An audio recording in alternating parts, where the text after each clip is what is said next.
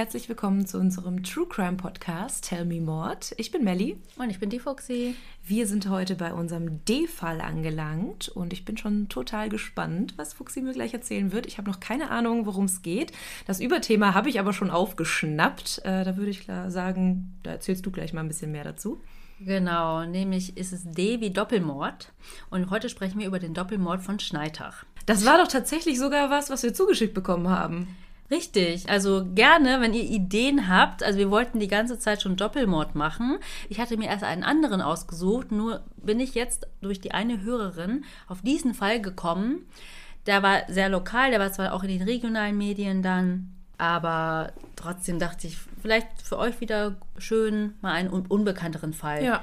zu haben. Eben irgendwas, was noch nicht so mega aufbearbeitet wurde in anderen True Crime Podcasts. Ich meine, unsere letzten zwei Fälle waren ja sehr, sehr bekannt, aber wir haben uns das ja auch so ein bisschen an die Fahne geschrieben, dass wir auch ein paar unbekannte Fälle machen. Einfach einen gesunden Mix. Genau. Fangen wir mal an. Also dieser Fall ist tatsächlich noch nicht allzu lange her. Kurzer Disclaimer, wir hatten überlegt, die Namen zu ändern, aber wenn man diesen Fall googelt, findet man sogar die Vor- und Nachnamen der Leute. Weil dieser Ort ist einfach super klein in Deutschland. Also habe ich das jetzt nicht für notwendig gehalten, die Namen zu ändern. Da, ja, wer sich interessiert, wer sich auch hier dieses Video, von dem ich später erzählen werde, anschauen möchte, wird eh darauf stoßen. Okay. Und bevor es hier zur Verwechslung kommt oder ich mich vertue oder ihr nicht folgen könnt, habe ich die Vornamen so gelassen. Ich werde den Nachnamen trotzdem nicht aussprechen. Mhm. Ähm, aber für euch schon mal zur Info, wir möchten auf jeden Fall, wenn es irgendwann um Fälle geht, wo Opfer überlebt haben, ihr Leben weiterleben unter einem anderen Namen, an einem anderen Ort, es trotzdem Leute gibt, die die Person vielleicht kennen, werden wir auf jeden Fall die Namen ändern. Mhm, ja. Es geht um ein junges Paar aus Franken. Ingo und seine Freundin Stefanie, die später auch seine Frau wurde. Und seine Eltern, Elfriede und Peter P. Sie leben alle gemeinsam in einem kleinen idyllischen Ort, circa 25 Kilometer nordöstlich von Nürnberg, im Ort Schneidach. Dieser kleine Ort hat nicht mal 10.000 Einwohner. Heißt, jeder kennt sich, man begrüßt sich. Dieser Ort ist sehr beschaulich, jeder Rasen ist hübsch, jede Ecke gestutzt, also total idyllisch. Doch eine bestimmte Nacht zerstört genau diese Idylle, nämlich die Nacht vom 13. auf den 14. Dezember 2017. In dieser Nacht tötet Ingo P. seine eigenen Eltern mit einem Zimmermannshammer und betoniert sie in ihrer eigenen Garage ein. Für euch, die nicht wissen, was ein Zimmermannshammer ist, ähm, das ist kein normaler Hammer, wo beide Seiten flach sind, sondern eine Seite ist flach und die mhm. andere hat wie so eine Zange. Ja, wo du Nägel rausziehen kannst. Richtig, das ist ein Zimmermannshammer. Mhm. Ich habe tatsächlich äh, am Wochenende erst was aufgebaut mit meinem Freund und da habe ich wirklich auch nochmal gedacht, wie krass sieht dieser Hammer aus. Vor allem habe ich parallel ja für diesen Fall recherchiert und mhm. habe nur gedacht, also muss heftig sein. Muss heftig sein, richtig. Ja, kommen wir erstmal zu den Personen, weil es hört sich ja total schrecklich an, seine eigenen Eltern umzubringen. Absolut, ja. Was bringt einen dazu? Ähm, was muss passieren, äh, damit jemand zu so einer Tat bereit ist? Es geht um Ingo P., der zum Tatzeitpunkt 25 Jahre alt war. Er war Einzelkind. Er lebt mit seinen 25 Jahren immer noch zu Hause bei seinen Eltern, beziehungsweise wieder. Dazu komme ich später noch. Elfriede P. war zum Tatzeitpunkt 66 Jahre alt und Peter P. 70 Jahre alt. Sie gelten in der Nachbarschaft oder in dem kleinen Örtchen generell als nettes, normales und gutbürgerliches Ehepaar. Man könnte vielleicht sagen, etwas spießig. Zum Beispiel hat die Mutter mehrmals in der Woche die Fenster geputzt. Oh je. Also ich weiß nicht, ob du deine Fenster putzt. Also ähm, ich lasse sie von meinem Freund putzen, um ehrlich zu sein. Auch eine Lösung.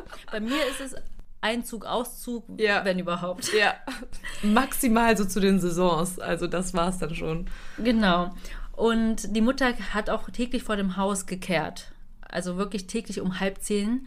Und nachmittags genau um halb vier gab es eine Kaffeerunde. Mhm. Also die Nachbarn haben später dann auch erzählt, danach konnte man die Uhr nachstellen. Okay, das also, erinnert mich so ein bisschen an Desperate Housewives, an so Kaffeeklatsch mittags und keine Ahnung. Ja, und äh, das war auch so ein Running Gag in der Nachbarschaft. Also halb zehn, wenn die da nicht draußen fegt, dann stimmt was nicht mhm. oder sind im Urlaub oder ne? Ja, und generell hatten die sehr viel im Garten gearbeitet. Der Rasen war immer perfekt. Es gab kein Unkraut im Garten. Mhm. Aber was hat Ingo P. zu dieser Tat getrieben? Dafür möchte ich erstmal erzählen, wie er aufgewachsen ist, beziehungsweise noch wichtiger, wie das Verhältnis zu seinen Eltern war. Mhm. Also man kann sagen, das Verhältnis zwischen seinen Eltern und ihm war sehr eng. Sie haben viel Zeit miteinander verbracht, viel unternommen. Die Nachbarn sagen, er war sehr überbehütet. Die Eltern haben ihn zum Beispiel zur Schule gefahren. Ich meine, Grundschule, okay, ne? Da sind die Kinder ja auch noch klein. Aber sie haben ihn auch immer dann in die Realschule gefahren, in Lauf an der Pegnitz. War das denn weit weg? Genau, dabei war die Zugverbindung nicht schlecht. Also mit dem Zug hättest du 20 Minuten gebraucht. Ah, okay. Also wenn ich mir überlege, wenn du in einer Großstadt mit dem Bus fährst zur Schule, Ja, brauchst du mindestens 20 Minuten das ist total hin. normal. Ja. Ja. ja, bei denen war das aber dann wirklich ein anderer Ort. Und ja, vielleicht dann noch wichtig zu erwähnen, also die Eltern waren schon berufstätig, aber der Vater war dann irgendwann im Frühruhestand äh, an Diabetes litt. Aber die Eltern sind auch in der großen Pause immer zur Schule gefahren und haben ihm krass. zusätzlich Pausenbrote gebracht. Ja, es war schon sehr, äh, ich finde, ja, übertrieben. Weil er die schon vorher aufgegessen hat oder haben die dann. Äh, Ja, zumindest wurde das so berichtet. Mhm. Und ja, gut, dass du das ansprichst. Also der kleine Ingo war auch etwas dicklich. okay. Das wird auch gleich noch wichtig. Also ja, es war jetzt Zufall, dass für die, die die letzte Folge gehört haben, da ging es auch um einen dicklichen Jungen oder um eine dickliche Person. Wir wollen auf jeden Fall nichts hier behaupten, wie, dass es da einen Zusammenhang gäbe, aber schon ein bisschen was Einfluss nimmt auf die Kindheit, da Kinder einfach gemein sind. Also eine Zeugin zum Beispiel sagt, dass die Mutter selbst wusste, dass sie eine Art Glucke war. Die Mutter war immer hinterher. Sie hat ihn ja zur Schule gefahren, wie ich gesagt habe. Er war auch nie alleine am Spielplatz. Man hat aber auch nie andere Kinder irgendwie bei der Familie zu Hause gesehen. Also er hatte keine Spielkameraden, keine Schulfreunde. Also war so seine Mutter die beste Freundin. Ja, genau. Aber das war mehr so im positiven Sinne. Also äh, Leute haben gesagt, es schien nicht darunter zu leiden. Sie waren ein Herz und eine Seele Okay. hat ein Nachbar dann gesagt. Er sagte Vater, Mutter, Kind, eine Einheit. Also so wirkte das. Total eng und Krass, bei deiner Erzählung vergesse ich gerade total, was eigentlich passiert ist. Dabei hast du das ja schon in der Einleitung erwähnt. Also das klingt eigentlich so nach einer sehr idyllischen, harmonischen Kindheit. ja, genau. Also es gibt, glaube ich, dann immer zwei Seiten der Medaille, sage ich mal. Also er selbst, ähm, kann man ja dann sagen, ist sehr wohlbehütet aufgewachsen. Später in einem Interview mit seinem Musiklehrer dann später, der hat auch gesagt, er war so wohlbehütet, das hätte er sich für andere Kinder tatsächlich gewünscht. Okay. Also wirklich eher positiv. Und der Ingo, der war immer so lieb. Alles, was äh, er ihm gesagt wurde, ähm, hat er umgesetzt, also jetzt musikalisch. Und ja, es gab nie Streit. Hat er, also zwischen ihm und anderen Jungs da in der Musikgruppe. Und wie ich schon angedeutet habe, Kinder sind gemein. Dadurch, dass der Ingo ein bisschen dicklicher war, hieß er auch der dicke Ingo tatsächlich. Das war sein krass. Spitzname. Oh nein. Und man macht sich ja dann auch schnell lustig, wenn Kinder so ein enges Verhältnis zu den Eltern haben. Da war auch so ein Muttersöhnchen. Zum Beispiel hat er mit 17, 18 Jahren ist er immer noch mit seinem Vater im Partnerlook rumgelaufen. Hemd und darüber. Irgendwie ja süß. Also ich glaube so, es könnte ja eigentlich auch ganz cool aussehen, auch als Erwachsener dann mit seinem Vater im Pater-Look. Aber ich glaube, das ist nochmal was anderes, wenn du eh so eine, ja, und 17, 18 bist. Mhm. Das ist, glaube ich, echt ein Unterschied. Ja, also die haben dann Hemd getragen und darüber eine kurzärmelige Weste. okay. Ich habe mir das auch total süß vorgestellt. Aber tatsächlich, nochmal, ähm, das ist nämlich ein bisschen vorweg, hat der Psychiater dann später aber berichtet, dass er das Gefühl hatte oder aus dem Gespräch mit Ingo entnehmen konnte, dass er eine engere Bindung an, an seinen Vater hatte. Der Ingo ist ja dann auf die Realschule gegangen, in Lauf an der Pegnitz, wie ich erwähnt hatte. Generell war der Ingo nicht unintelligent. Er hatte gute Noten in der Grundschule, ist aber auf die Realschule gegangen. Grund dafür war, dass er nicht aufs Gymnasium gehen wollte, weil er Angst davor hatte, dort wieder auf seine Peiniger aus der Grundschule zu treffen. Okay, weil die alle aufs Gymnasium gegangen sind. Genau. Okay. Ja, ja. Und dort hat er dann in der Realschule aber Anschluss gefunden, hier mit seinem musikalischen Talent, was ich ja erzählt habe, ne? Big Band. Ja, und er war auch, auch gelegentlich als Alleinunterhalter in einem Fischereiverein tätig und der Vater war sehr, sehr stolz auf ihn. Ach, das schon in jungen Jahren. Mhm. Ach, cool. Ja, nach der mittleren Reife hat er dann eine Lehre als Fachinformatiker angefangen, die er mit Bestnote abgeschossen hat. Danach hat er dann in der Abendschule seine Fachhochschulreife gemacht und dann an einer privaten Handelsschule Informatik studiert. Also er war letztendlich Informatiker. Ja, und ich hatte ja schon gesagt, er wohnte immer noch mit 25 Jahren zu Hause. Er ist aber zwischendurch für sein Studium ausgezogen nach Nürnberg. Aber es war dann irgendwann zu umständlich, weil die Mutter dann extra immer nach Nürnberg gefahren ist, also von Schneidach nach Nürnberg, um es zu putzen für ihn. Nein, echt? Seine Wäsche zu machen. Ja, ja, und das war dann irgendwann alles so umständlich. Dann ist er wieder nach Hause gezogen. Ach so, ist klar. Vor allem umständlich, ganz ehrlich. Du kannst ja froh sein, wenn deine Mutter da hinkommt, um für dich zu putzen. Mal im Ernst. Ja, es war halt alles bequem, ne? Zu Ja, Hause ja. hast du alles Ja, gemacht, es geputzt. Hotelmama. Richtig, Hotelmama. Ja, und er ist dann im Sommer 2017 zurück nach Schneidach gezogen und hat sich dann in seinem Elternhaus oben das Dachgeschoss hergerichtet und hat dafür auch einen extra einen Kredit äh, aufgenommen. Er hatte dann quasi seine eigene Wohnung oben, aber halt wieder bei Mutti.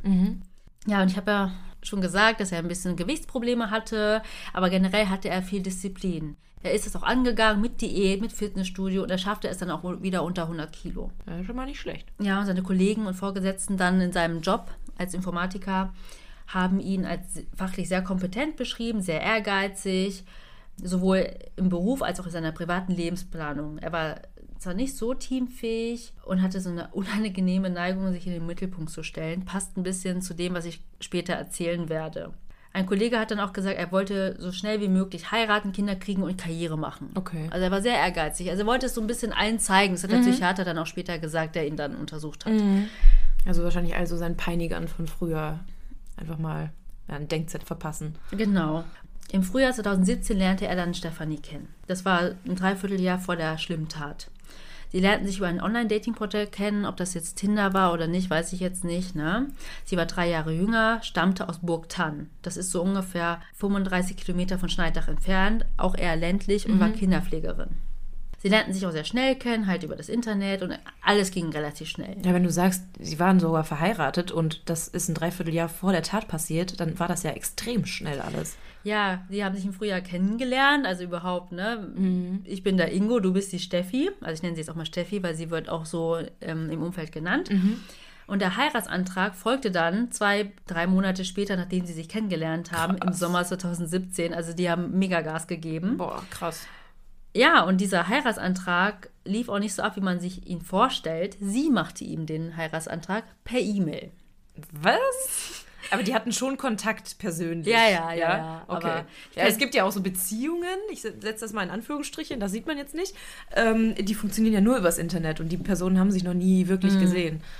Nee, in dem Fall war das eher, ich kann das jetzt nicht genau wiedergeben, aber vielleicht hat sie dann einen schönen Anhang mit Video. Ich weiß es nicht. Auf jeden Fall hat sie ihm den Antrag gemacht. Aber er war ja natürlich nicht abgeneigt. Hat man ja auch hier an seinen Zielen und Plänen gesehen.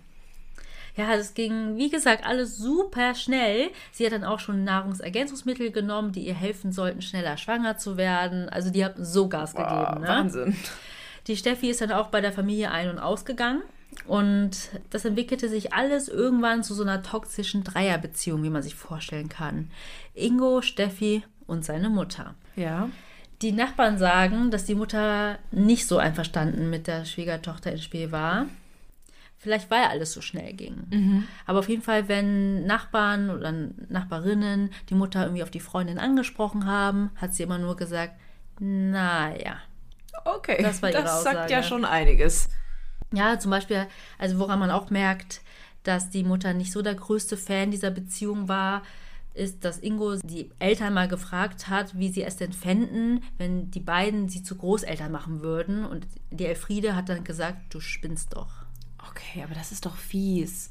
Ganz ehrlich, dein, dein einziger Sohn will oder hat jemanden gefunden, der ihn liebt. Ja gut, aber es gibt ja immer mal wieder so Schwiegermonster. Ja, und die Steffi ist auch nicht die einzige Frau jetzt in seinem Leben gewesen. Es hat sich jetzt vielleicht so angehört, er hatte davor auch schon eine Freundin, mehrere Monate.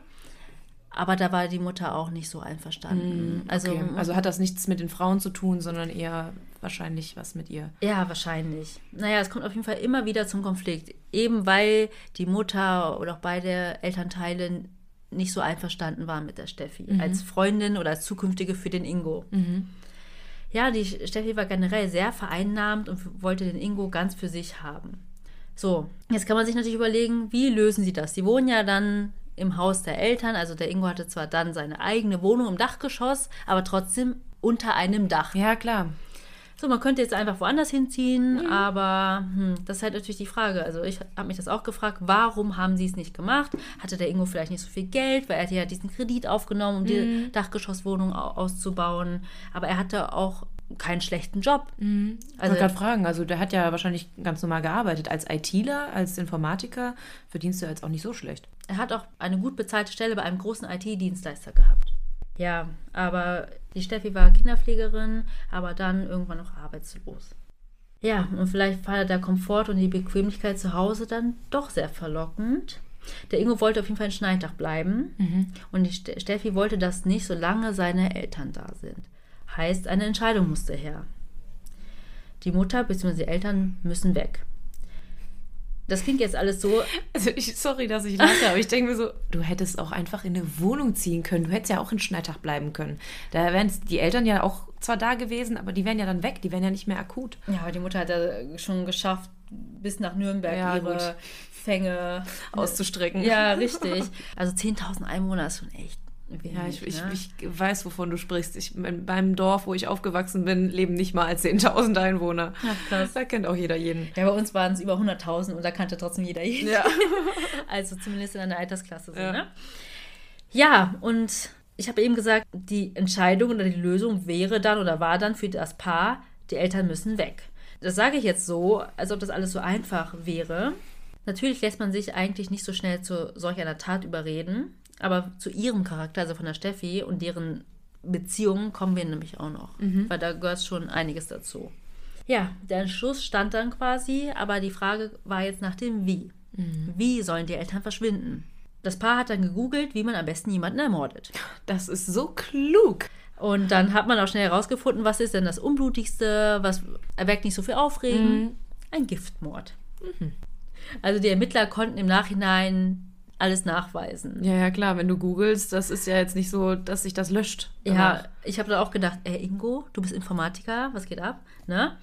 Aber vielleicht haben die da nicht so drauf geachtet, weil man kann zwar den Browserverlauf löschen, aber man kann den auch wieder herstellen. Mhm. Also vielleicht kommt es dann doch darauf an, welchen Bereich er gemacht hat als Informatiker, aber fand ich schon schwierig. Aber ganz ehrlich, ich arbeite nicht als Informatikerin und ich weiß auch, dass sich sowas wiederherstellen lässt. Also google ich doch bestimmt nicht, wie ermorde ich jemanden am unblutigsten? Ja, und vor allem weiß, wie mein Browserverlauf jetzt aussieht, weil ich nach den Sachen gegoogelt habe, die die gegoogelt habe. Und vor allem, was ist ein Zimmermannshammer?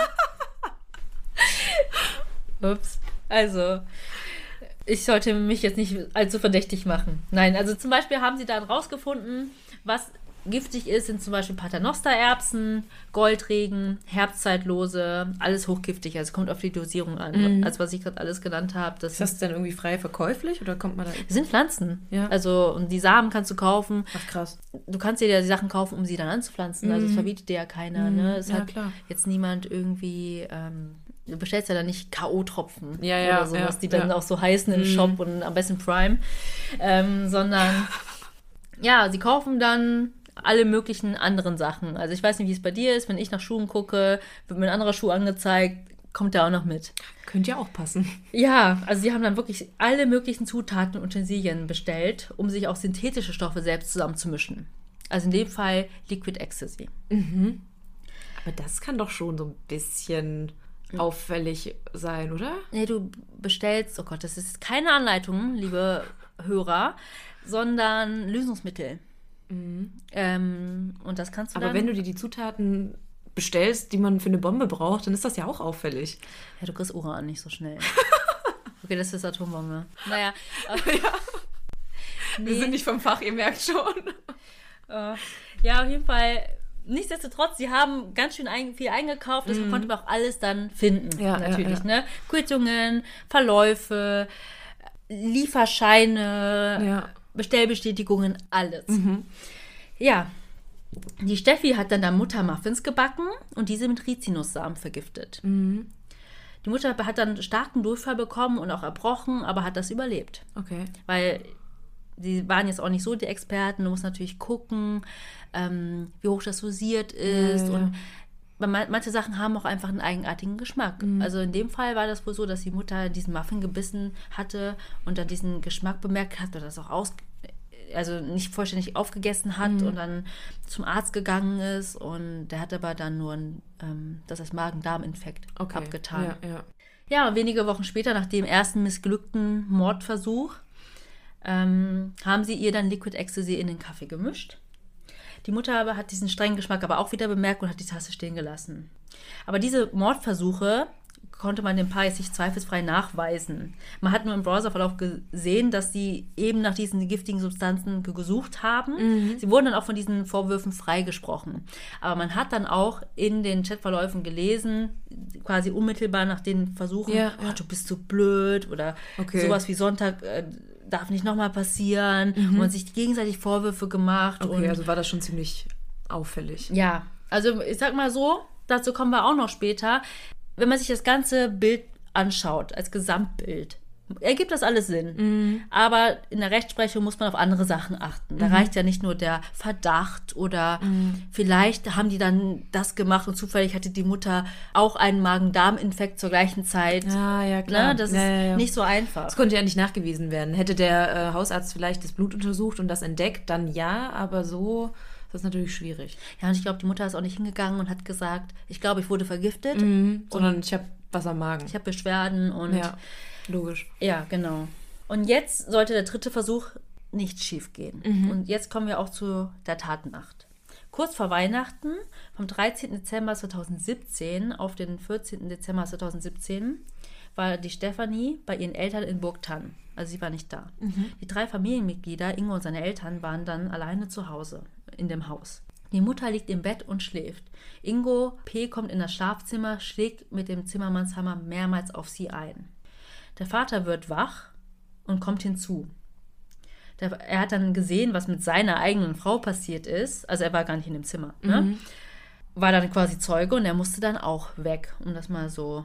Also vorher wollte er quasi nur die Mutter umbringen oder war schon klar, dass er beide töten wollte? Das ist tatsächlich nicht klar da verschiedene Sachen zu gelesen, weil Ingo P. und ähm, Stefanie P. haben sich nicht vor Gericht zur Tat an sich geäußert. Mhm. Ich habe da nur so eine Vermutung. Also erstmal hat Ingo dann seinen Vater, der 70 Jahre alt war, mhm. durchs ganze Haus gejagt und ihn dann noch letztendlich am Kopf erwischt und dieser ist dann oh. unter dem Esstisch gestorben. Ja, und wenn man überlegt, hätte er geplant, beide zu töten, hätte er vielleicht nicht eher den Vater zuerst umgebracht, ja, weil er potenziell stärker ist. Ja. Vielleicht war deswegen die Mutter nur primäres Ziel und mhm. dann, weil der Vater dann quasi Zeuge war, musste er dann auch, ich sage es wirklich nur so, verschwinden. Mhm. Also du wirst es wahrscheinlich gleich erzählen, aber ich finde es halt krass, dass er die Mutter umgebracht hat. Also klar, man weiß es nicht, ob er beide umbringen wollte, aber wer hätte es denn sonst gewesen sein sollen? Hätte der Vater überlebt und er hätte nur die Mutter umgebracht? Das war ein Einbrecher? Oder. Äh, also, war ja klar, dass er als erster Tatverdächtiger in den Mittelpunkt rückt. Ja, es gibt viele offene Fragen. Zum Beispiel habe ich mich auch gefragt, die haben ja schon versucht, das irgendwie akribisch zu planen. Ja, ja. Und letztendlich haben die das dann doch irgendwie ungeplant ja, gemacht. Ja, ja. Und von einem Giftmord, der unblutig ist, zu einer Tat mit einem Zimmermannshammer.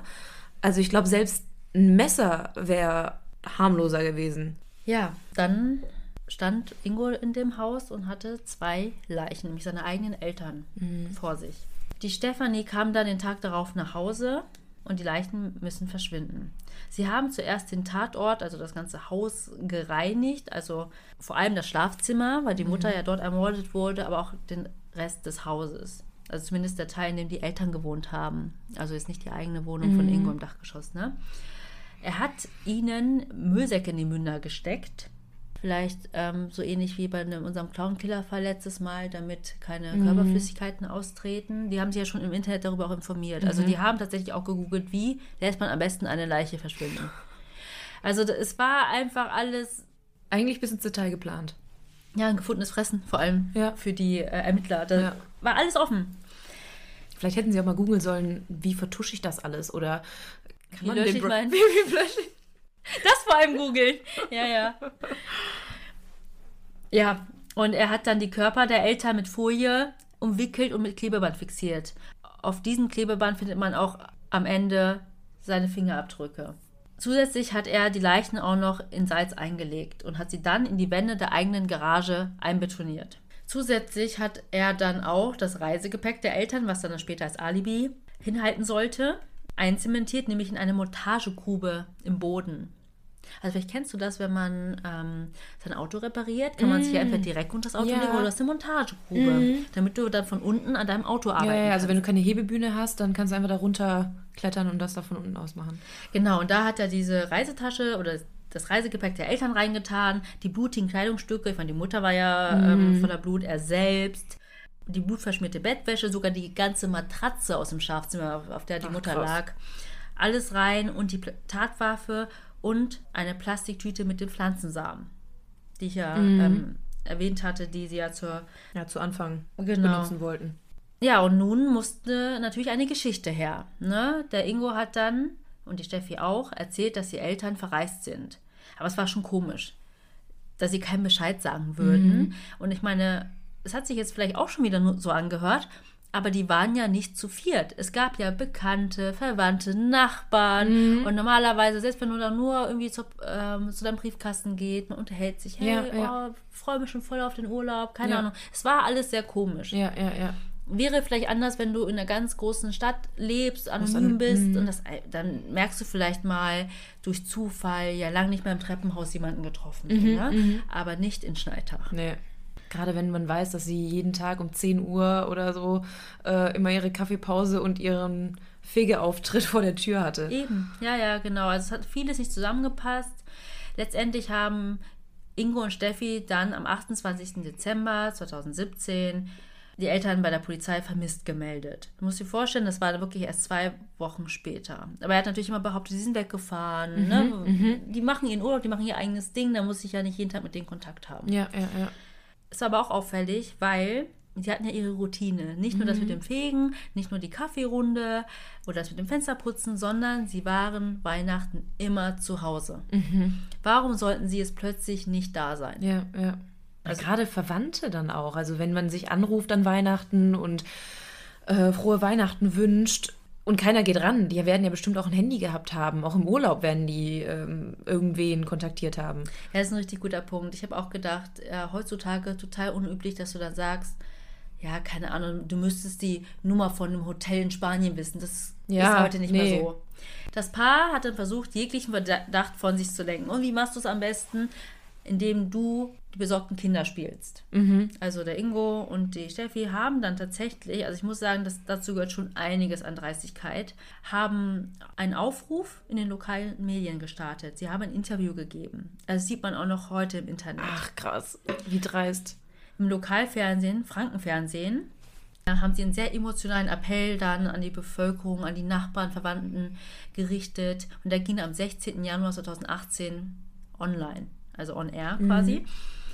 Ich zitiere mal daraus. Da hat der Ingo zum Beispiel gesagt, ich hoffe, irgendjemand von euch kann einen Hinweis auf meine Eltern geben. Wir vermissen sie schmerzlichst. Die größte Freude, die man uns machen könnte, wäre, dass die beiden durch die Tür kommen. Ha, ha, ha. Dabei wusste er ganz genau, was mit seinen Eltern passiert ist und auch sie wusste es ganz genau. Und der Journalist hat dann auch gesagt, dass für ihn jetzt im Nachhinein so komisch war zu wissen, dass die Eltern gefühlt sieben oder neun Meter nebenan einbetoniert waren. Und generell hat er dann gesagt, es kam ihm alles so komisch vor. Die wirkten gar nicht so, als ob die jemanden vermissen, in Trauer, in Sorge sind, keine Ahnung, sondern beim Aufbau des Equipments haben die geplaudert und dann hat der Ingo auch dem einen Kameramann noch so Tipps gegeben, wie man am besten die Kamera einstellen könnte. Also es war alles sehr komisch und ich muss auch sagen, als ich mir dieses Video angeguckt habe, das wirkte alles so gestelzt. Okay. Also für mich jetzt und was ich auch komisch fand, die Steffi hat sich auch so Löckchen eingedreht, also sich hübsch gemacht fürs Fernsehen. Ja, Ich meine, da kann ja jeder auch mit Trauer anders umgehen. Man weiß ja immer nicht, wie trauern die Personen in dem Moment. Vielleicht sind die wirklich total schockiert und können das einfach nicht zeigen. Aber ja, das hat der Journalist dann auch gesagt. Ja, er hat sich du gewundert. denkst, dir, du denkst dir halt in dem Moment nicht. Du denkst halt, okay, die haben ihre, die Eltern sind weg, die, ihre, Ingos Eltern sind weg und die sind einfach mega besorgt und machen sich ihre eigenen Gedanken. Aber ja, Ja, genau, das hat dann der Journalist auch gesagt. Es kam ihm alles komisch vor, aber da geht ja jeder anders mit um. Ja, und ich würde gerne noch ein anderes Zitat aus dem Fernsehauftritt vorlesen, weil jetzt im Rückblick lässt einen das echt schaudern. Er sagt, der Punkt ist auch, mein Vater ist in Schneidach geboren. Er hat immer gesagt, er kommt in Schneidach zur Welt und in Schneidach geht es auch zu Ende. Okay, krass. Also, und dann geben sie noch weitere Interviews, zum Beispiel ähm, in der Pegnitz Zeitung. Und dann noch eine Sache, die ich sehr, sehr dreist fand, zusätzlich war, sie haben noch ein Spendenkonto eröffnet, um Geld zu sammeln, oh, für die, äh, ja, als Hilfe für die Suche. Ja. Ey, also super dreist, denn? super dreist, auf jeden Fall. Und die haben die ganze Zeit gedacht, die kommen damit, die kommen damit durch. Ja, ich muss sagen, mh, eine Sache, die ich nicht ganz so dumm finde, ist, dass die die Leiche ja nicht irgendwo hingeworfen Mhm. haben, vergraben haben, verscharrt haben oder in den See, weil man kennt es, solche Leichen tauchen auf. Ja, ja. Und dann wird es plötzlich aufgerollt. Ja, Fußgänger, Passanten oder sonst was. Ja, und so weißt du vielleicht immer, wo die Mhm. Person ist. Es kommt ja nicht plötzlich jemand und ähm, schickt dir da die Mauer ein oder die Wand. Mhm, nee, klar. Es gibt erst einen Mordfall, wenn du eine Leiche hast. Ja, ja.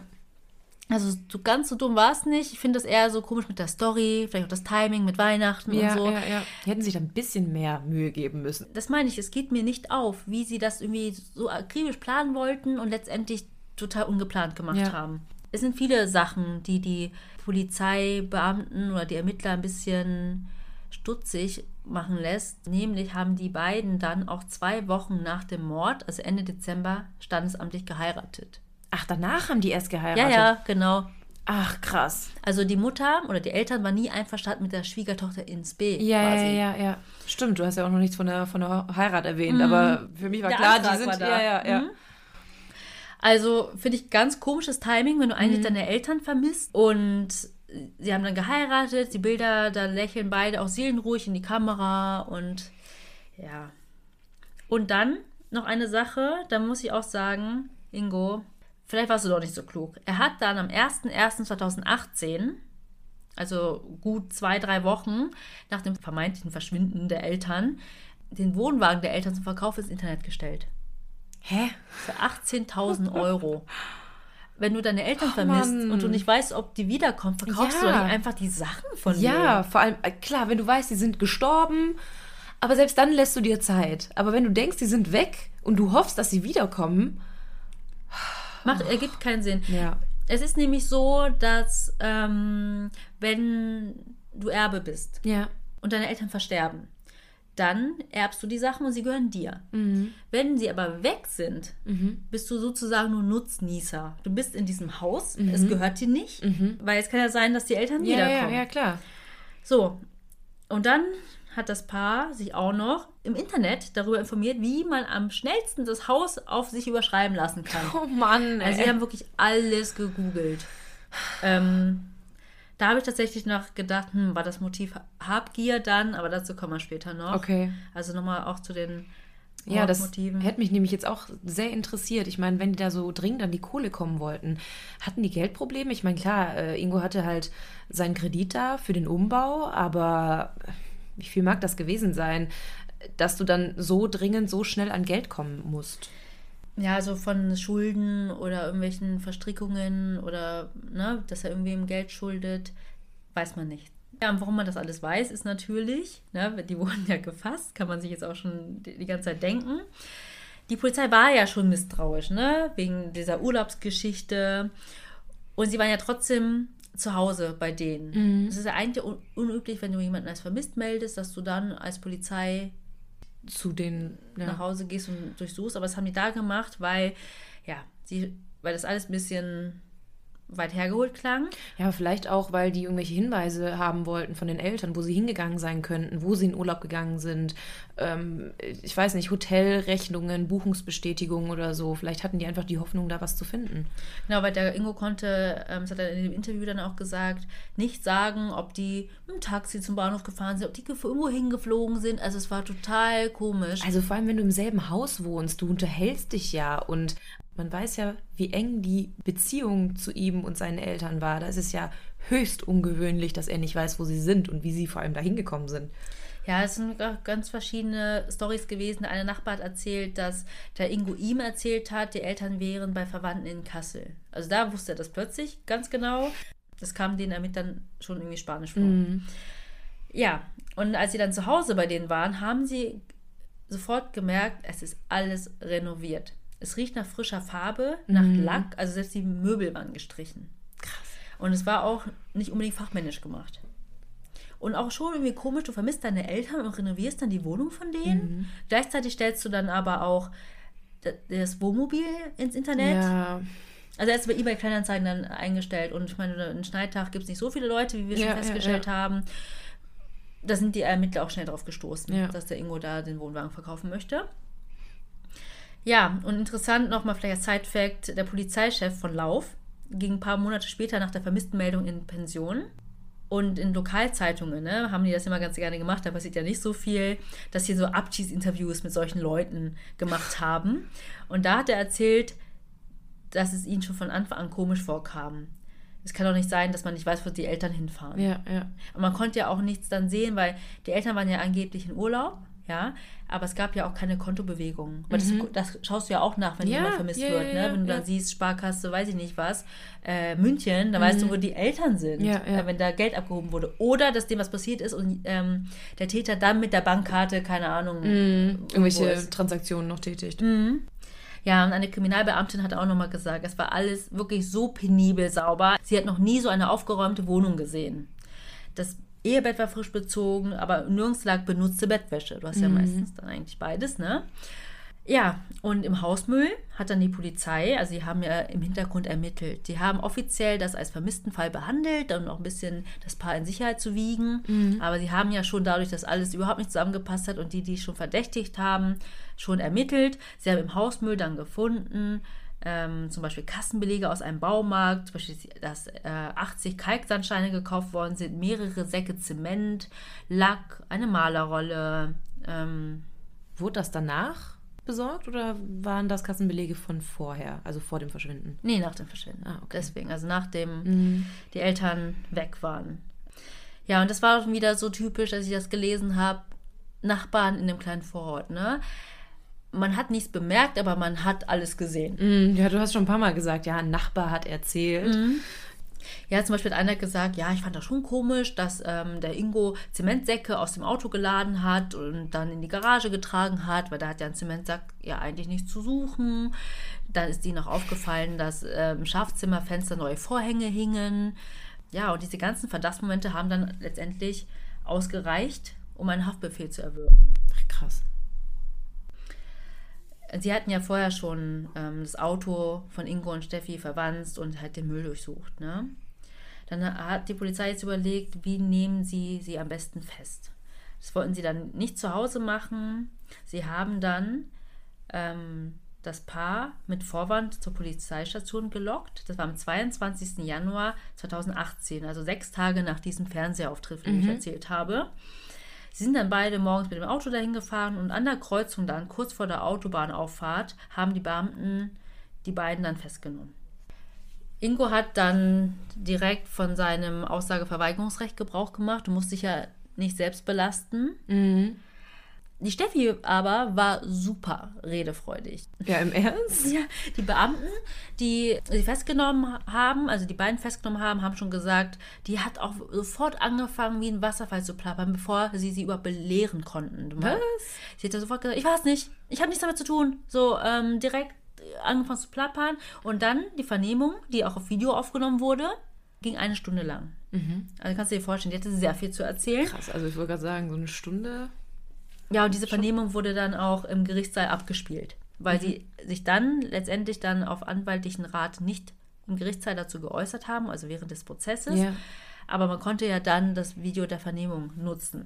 Sie behauptete heulend, ne, wie ein Häufchen Elend, dass Ingo ganz alleine hinter den Morden gesteckt hat, sie überhaupt nichts dafür kann und dass er sie eingeschüchtert hat. Er hat sie geschlagen, bedroht und sie hatte Angst und ihn deswegen gedeckt. Und dann hat sie noch gesagt, dass sie es total schlimm findet, wenn man seine eigenen Eltern tötet. Wie dreist. Ja, also sie hat dann auch zugegeben, dass sie bei der Beseitigung oder Vertuschung Ja, geholfen ja, hat, aber ja. eben mit der Begründung, dass sie Angst hatte, weil er ihr physische und psychische Gewalt angedroht oder angetan hat. Erstaunlich an diesem äh, Vernehmungsvideo war, dass der Beamte total verständnisvoll gewirkt Mhm. hat. Er holte sie auch sogar sprachlich auf ihrem Niveau ab. Also er hat sehr einfache Sprache benutzt. Okay. Dazu möchte ich auch kurz sagen, also ich glaube, der Ingo, was auch alle Leute sagen, und so wirkt er auch in dem Interview, wirkt intelligent oder zumindest normal, sage ich mal, ja. Die Steffi wirkte schon vielleicht ein bisschen unintelligenter, um das mal Mhm. vorsichtig auszudrücken. Ja, also der Beamte hat dann auch einfache Sprache genutzt, um auf ihr Niveau zu kommen. weil Das ist ja eine Taktik, ne? Ja. Also es war tatsächlich, er war nicht wirklich verständnisvoll für das, was sie getan hat oder was sie da sagt, sondern es war alles Taktik, um sie zum Reden zu bringen und es hat auch funktioniert. Sie erzählt ihre Geschichte, nämlich, dass Ingo das alles gemacht hat und dann in der Tatnacht in der Wohnungstür stand mit einem Hammer in der Hand, also mit, ne, der Der Tathammer. Ja. Genau. Und gesagt hat, so sinngemäß, entweder du hilfst mir jetzt oder du bist die Nächste. Ja, der Polizei war aber halt klar, das kann alles nicht stimmen. Vor allem war sie ja auch nicht mal da. Also sie war ja bei ihren Eltern. Ja, aber dann im Nachhinein. Ach so. mm. Also die Polizei, der war klar, das kann alles nicht stimmen. Sie hatten ja Material, ne? Sie haben sie ja überwacht. Sie hatten ja Videos, Fotos. Da kannst du nicht sehen, dass sie Angst hätte. Weil würde sie wirklich in Angst leben, dann da auch diese standesamtliche Hochzeit. Man hat dann auch, ähm, also der Vater, der Peter P., hatte immer Angst vor Einbrechern. Der hatte auch Überwachungskameras auf der Terrasse und am Eingang gehabt. Aber er konnte ja nicht wissen, dass die eigentliche Gefahr schon unter seinem Dach lebt. Ja, ja. Und wenn man sich da jetzt die Überwachungskameras anguckt, sieht man auch, wie die äh, Steffi da sich ganz normal auf die Terrasse setzt, eine raucht und so. Also du konntest da vielleicht einiges sehen, aber auf jeden Fall keine Angst. Ja. Krass, aber wenn es sogar Überwachungskameras gab, dann war ja auch klar, dass die Eltern nicht weg sein konnten. Also man hat sie ja bestimmt nicht gehen sehen. Es, hat, es gibt alles keinen Sinn. Vor allem, wenn die Eltern wirklich weggefahren sind, dann haben sie vielleicht doch die Kameras laufen lassen. Ja. Aber okay, das Haus war ja nicht unbewacht. Da war, war ja der Ingo da mit Mhm. Ja. seiner da noch Verlobten. Am schwerwiegendsten waren eigentlich die Chatverläufe und die Browserverläufe. Mhm. Ingo hat zum Beispiel auf WhatsApp geschrieben, du hast mich zum Mord getrieben. Also solche Sachen. Ach krass, ja gut, das ist ja schon eindeutig. Ja, und die Steffi hat dann auch in dieser, ihrer Vernehmung den Beamten gesagt, wo man die Leichen finden kann. Am gleichen Tag, also an dem Tag, an dem sie die beiden festgenommen haben, wurde auch das Haus durchsucht. Sie sind direkt mit schweren Geräten zum Haus der Familie P. gegangen, in die Garage, weil die ähm, Stephanie hat dann gesagt, ähm, wo. Da haben auch die Leichenspürhunde direkt angeschlagen und haben dann diese Wand aufgemacht, ja. Und um circa 13 Uhr wurde dann aus dem vermissten Fall ein Doppelmordfall. Die Mutter war so schlimm zugerichtet, dass es DNA-Analyse gebraucht hat, um zu überprüfen, ob es wirklich die Mutter ist. Boah, nee. Also er hat wirklich über zehnmal auf sie eingeschlagen.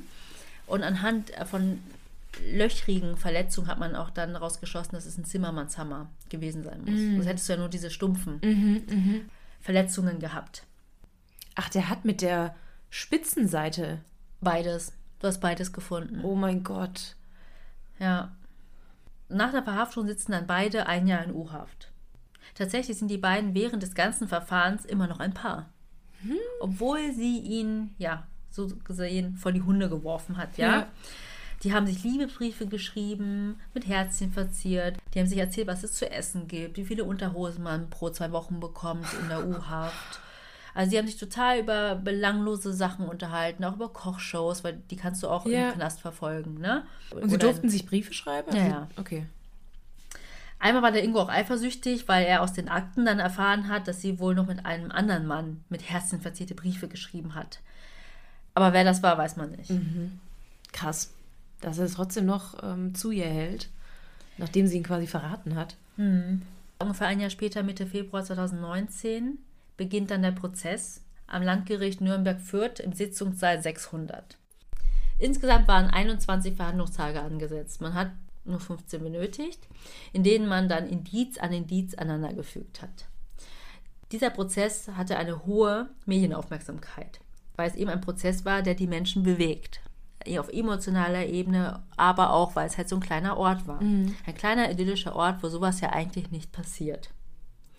Während des Prozesses, also auch beim Prozessauftakt, hat die Steffi, die dann reinkam, Ingo keines Blickes gewürdigt. Also dafür, dass sie dann noch ein Paar gewesen sein sollen.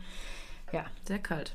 Insgesamt wurden elf Sachverständige und Gutachter gehört, sowie über 60 Zeugen. Die ganze Nachbarschaft. Die Obduktion hat dann ergeben, dass beide, also Elfriede P. und Peter P., an einem Schädelhirntrauma gestorben sind, infolge stumpfer und massiver Gewalteinwirkung gegen den Kopf. Man kann sagen, der Tod der Mutter ging zum Glück wenigstens schnell. Sie hatte an den Unterarmen und an den Händen Abwehrverletzungen. Mit Im Hinterkopf war alles okay. Also kann man daraus schließen, dass sie die ganze Zeit im Bett gelegen hat mhm. und es keinen richtigen Kampf gab, außer dass sie, dass sie sich halt so, ne? Die mhm. Hände, die Arme vor das Gesicht gehalten hat. Man kann also auch sagen, sie lag arg und wehrlos im Bett. Ja. Dazu kommen wir dann später, wenn es ähm, zur Verurteilung geht und zu den Mordmerkmalen. Bei dem Vater hat der Gerichtsmediziner eine Vielzahl von Quetschwunden an beiden Armen gefunden. Die rechte Mittelhand war perforiert und zwei Rippen von ihm waren gebrochen. Das sind typische Abwehrverletzungen, sagte der Gerichtsmediziner Peter Beetz. So hieß er. Mhm. Also muss dem Tod des Vaters ein heftiger Kampf vorausgegangen sein. Ja. Ich meine, klar, wenn er den durchs halbe Haus gescheucht hat. Ja. Das psychiatrische Gutachten von Ingo P. zeigt, dass er weder eine schizophrene Psychose noch eine Suchtkrankheit hatte, die die Schuldfähigkeit von ihm mindern könnte. Es kann aber sein, dass Ingo P. an einer Persönlichkeitsstörung litt, aber es war nicht eindeutig. Mhm. Auch Steffi P. hält der Gutachter für voll schuldfähig. Im Nachhinein hat man auch eine Liste gefunden, also so eine Art Aufgabenliste, wie man Leichen verschwinden lässt. Die waren dann alle so versehen mit, zum Beispiel hast du so zehn Aufgaben, hinter einer Aufgabe war ein S, hinter der anderen Aufgabe war ein I. Ach also so, also wer was erledigen muss. Ja, ja, genau. Sind dann auch immer zum Wertstoff hochgefahren. Sieht aus wie unsere, äh, wie unsere Liste, wer mit welchen Folgen dran ist. Ja. Genau. Nur dass die, obwohl die ist auch unter Verschluss. genau, so unter Verschluss. Ja, und Zeugen haben dann halt eben diese Sachen ausgesagt, die ich vorher schon erwähnt hatte, dass alles so unüblich war, dass sie Weihnachten nicht zu Hause verbringen, ähm, dass sie sich bei niemandem melden, dass sie einfach wegfahren und keiner davon weiß und solche Geschichten. Dann hatte die Mutter auch für den 21. Dezember einen Zahnarzttermin. Und der Zahnarzt, also selbst der hat ausgesagt, hat gesagt, die wollte das unbedingt vor Weihnachten erledigt haben. Ja. Äh, es macht einfach keinen Sinn, dass sie da nicht aufgetaucht ist. Es ist total unüblich war. Dann habe ich ja schon erzählt, dass der Vater Diabetiker war. Mhm. Und der war auch in einer Diabetiker-Selbsthilfegruppe. Die Vorsitzende der Diabetiker-Selbsthilfegruppe, die heißt die Zuckerstückler. Oh nein, oh, wie süß. Sie konnte nicht glauben, dass Peter P. einfach in den Urlaub gefahren ist, ohne sich bei ihr abzumelden. Mhm. Hat, das ist ja sowieso seine. Ja, sein Stammtisch. So, so trifft sich jede Woche und wenn dann einer mal nicht da ist, ist schon komisch. Ja, sie hat gesagt, er war so gut wie immer da, fast bei jedem Treffen. Er war der Erste, der kam und der Letzte, der ging. Er hat immer angekündigt, wenn er in Urlaub gefahren ist. Mhm. Also bei Ingo war die Beweislage klar. Man hat ja auch seine Fingerabdrücke mhm. auf dem Klebeband gefunden. Aber die Steffi, sie war ja nicht da. Ja. Also das stimmt wirklich. Sie war nicht da. Aber es hat sich dann herausgestellt, dass sie die treibende Kraft des Ganzen war. Das konnte man eben an diesen Chatverläufen feststellen. Ja, so wie Ingo auch geschrieben hat, du hast mich zum Mord getrieben. Mhm. War ihm ja wohl auch schon klar. Generell haben ja beide zu der Tat geschwiegen. Also es gab auch kein Geständnis.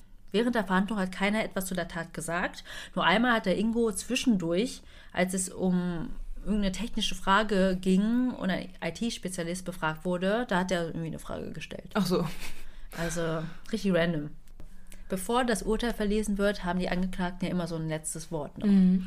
Die Steffi hatte gesagt, ich stimme meinen Verteidigern zu. Ach so, mehr nicht. Ja. Und er hat aber gesagt, also er ist dann wirklich so ans Mikro reingetreten, alles wurde still im Raum, jeder mhm. hat sich gedacht, was kommt denn jetzt? Ja. Ne? Hat er gesagt, ich habe so viele Fehler gemacht, aber nicht so extreme, wie mir vorgeworfen wird. Am meisten bedauere ich, dass meine Eltern zu Tode gekommen sind und dass mir keine Gelegenheit zur Trauer gegeben wurde. Jetzt kann ich endlich um meine Eltern trauern. Ja, gut, kann man so oder so auslegen, seine Aussage. Also oder seinen, seinen letzten Bericht. Mhm. Und im April 2019 wurde dann das Urteil verkündigt. Ingo P. bekommt lebenslang für zweifachen Mord aufgrund von niederen Beweggründen und Heimtücke. Heimtücke, weil die Mutter ja wehrlos im Arglos mhm. im Schlaf gelegen hat. Ja. Die Staatsanwaltschaft hatte zusätzlich für ihn gefordert, eine besondere Schwere der Schuld festzustellen, um ihn mich dann anschließend in Sicherheitsverwahrung zu bringen. Mhm. Dem folgte das Gericht aber nicht. Stefanie P. bekam die gleiche Strafe für zweifachen Mordes aufgrund von niederen Beweggründen. Für die Strafvereitelung an sich kann sie nicht bestraft werden, weil Strafvereitelung unter Verlobten straffrei bleibt. Mhm. Das wusste ich zum Beispiel auch nicht. Beide gehen dann in Revision. Der Antrag von Ingo wurde abgelehnt, aber Steffi war damit erfolgreich. Also Okay. zumindest das. Dass es neu aufgerollt wird. Ich finde sowieso krass, dass sie dieselbe Strafe bekommen hat wie Ingo, dafür, dass sie halt keinen Mord an sich begangen hat. Tatsächlich konnte ich das vor der Recherche und auch währenddessen immer noch nicht so richtig nachvollziehen. Aber dann habe ich mich dann auch noch mit ein paar Freunden unterhalten, die ähm, ja, Juristen sind in verschiedenen Bereichen. Und, und ich glaube, also können wir später noch drüber diskutieren. Jetzt wird es mir ein bisschen klarer. Ja. Aber natürlich auf den ersten Blick denkt man sich natürlich, sie hatte nicht den Hammer in der Hand. Ne? ja. Also sie war dann mit ihrer Revision erfolgreich, aber es ging jetzt nur noch um das Strafmaß. Also es kann jetzt nicht sein, dass sie freigesprochen wird. Okay. Ne, weil das ist klar, dass sie ähm, die Anstifterin war. Aber es geht eher darum, dass das Gericht vorher nicht ausreichend geprüft hat, wie man ihr Strafmaß abmildern müsste, weil sie ja den Ermittlern geholfen hat, das alles aufzuklären. Ah, okay. Sie hat ja erst erzählt, wo man die Leichen finden kann. Und das sollte sich ja eigentlich strafmildernd auf Ja. ihre Strafe auswirken. Das wurde dann auch 2020 dann wieder aufgerollt. Aber schon nach drei Tagen der Beweisaufnahme sprach das Landgericht, man reicht der Revision beim Bundesgerichtshof ein und dann geht es ja wieder ans Landgericht in Nürnberg. Die haben dann genau die gleiche Strafe wie zuvor ausgesprochen. Der Vorsitzende Richter, Markus Bader, hat es so begründet. Ohne die Angeklagte wäre der Doppelmord von Schneider so nicht vorstellbar und denkbar gewesen. Das schwere Unrecht der Tat und ihre Rolle als Anstifterin wiegen seiner Ansicht nach schwerer als ihre Hilfe bei der Aufklärung. Weil vor Gericht hat sie auch nur eine moralische Verantwortung eingeräumt.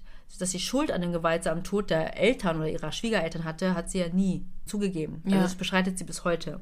Ich finde es einfach nur heftig, wie dreist sie das alles abgezogen hat. Also ich meine, du hast ja vorhin gesagt, sie war jetzt vielleicht nicht die schlauste und trotzdem hat sie eigentlich ganz schlau reagiert, weil sie ja direkt gesagt hat, so ich habe damit nichts zu tun.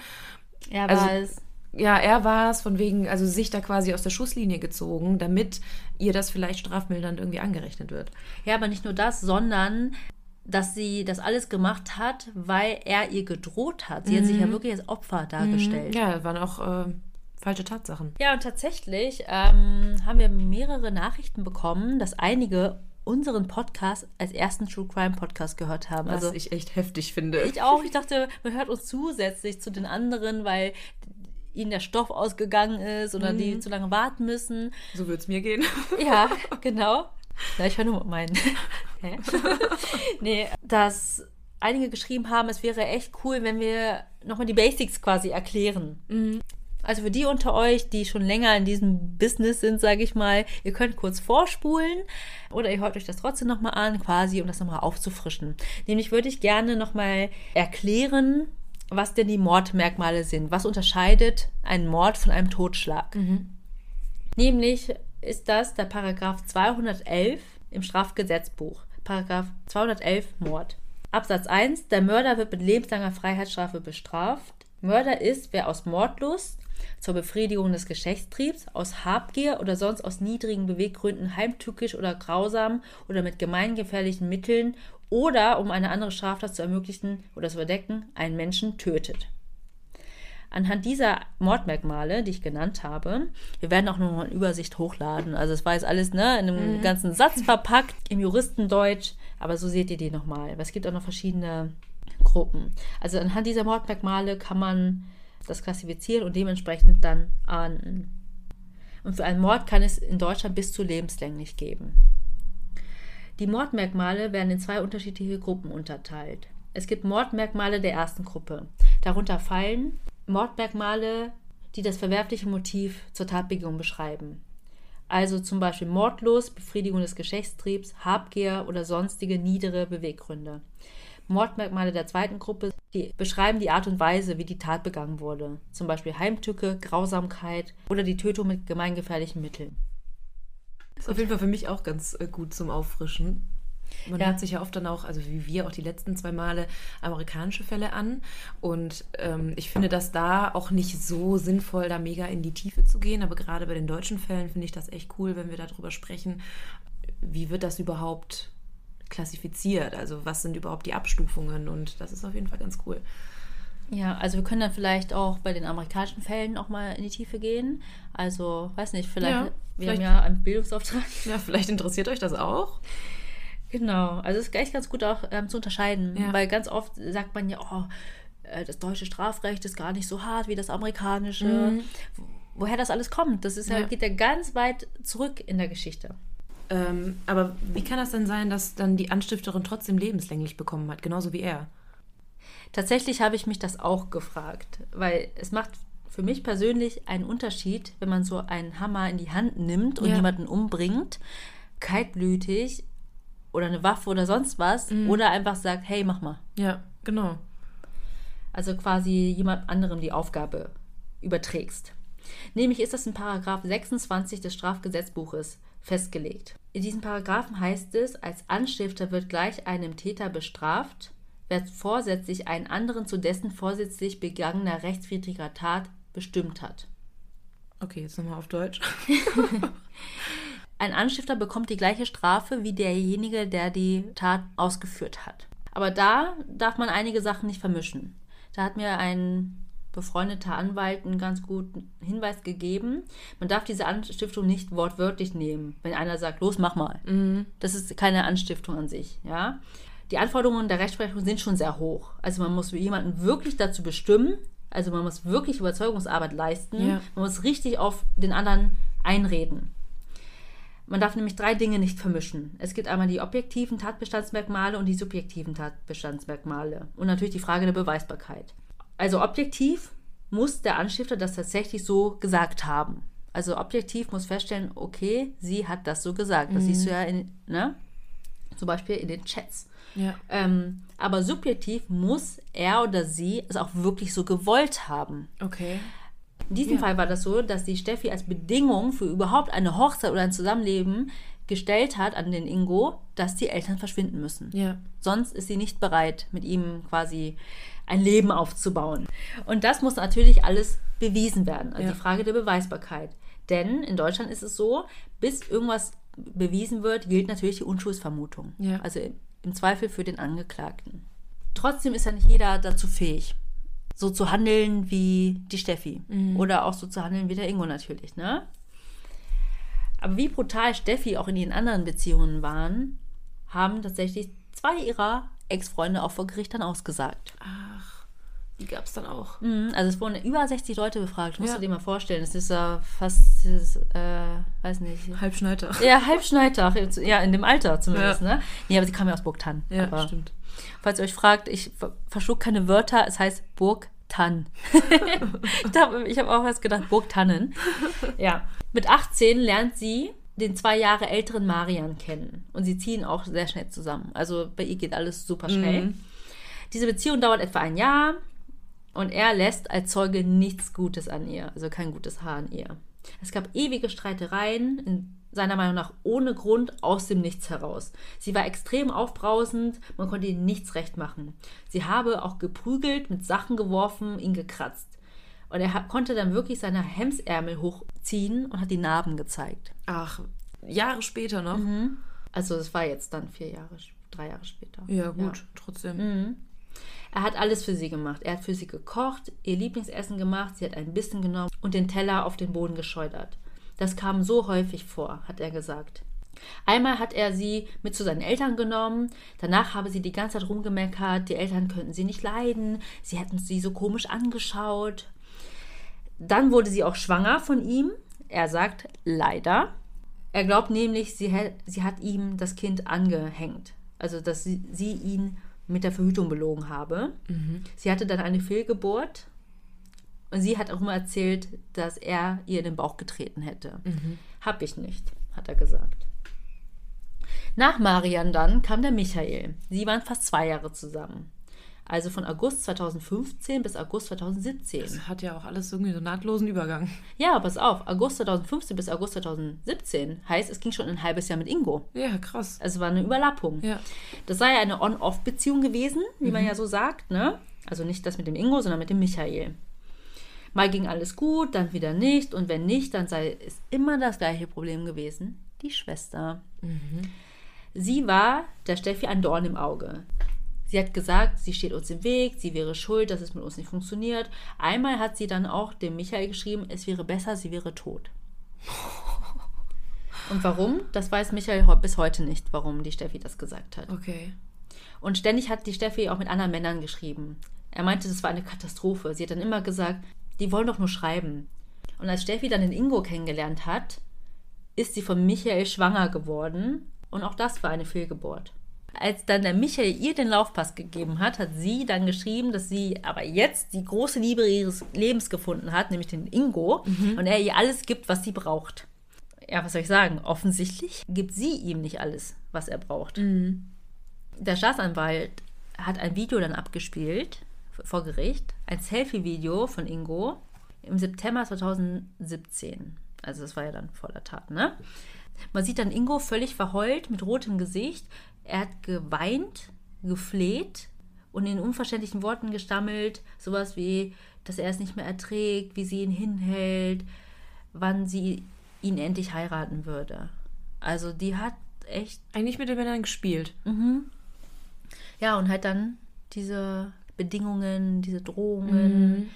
Letztendlich. Hat das alles dazu gereicht, sie auch lebenslänglich zu verurteilen?